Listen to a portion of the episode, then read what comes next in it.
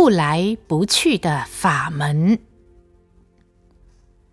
平常在家居士要如何修持，才能在临命终时还能提起正念？要怎么样修持，临命终时才能提起正念？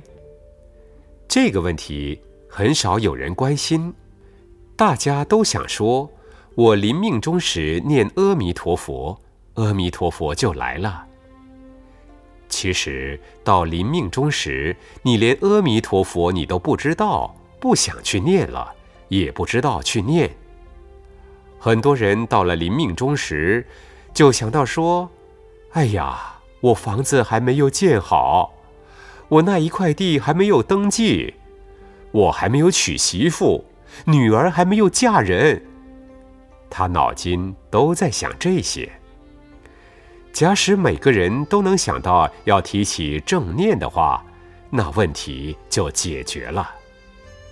其实修行不是要等到最后临命终时才要往生净土。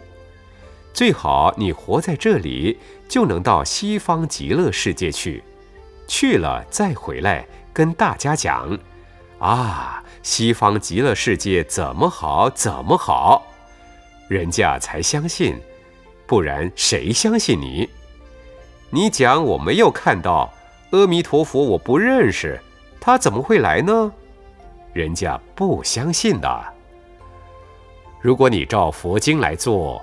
我们活在这里就能够修到极光净土的话，那你什么时候来，什么时候去也知道。所以有人讲不来不去。人成佛教欢迎大家修，认真的修，看你自己决定修哪一个法门。要修最高的法门，你活在这里也在法界，你一口气不来。还是在法界，这样子就成功了。如果修行不知道这样子修的话，是浪费时间呐。但是我们也不能说浪费时间，我们就不修。有修比没有修好，有拜比没有拜好一点儿。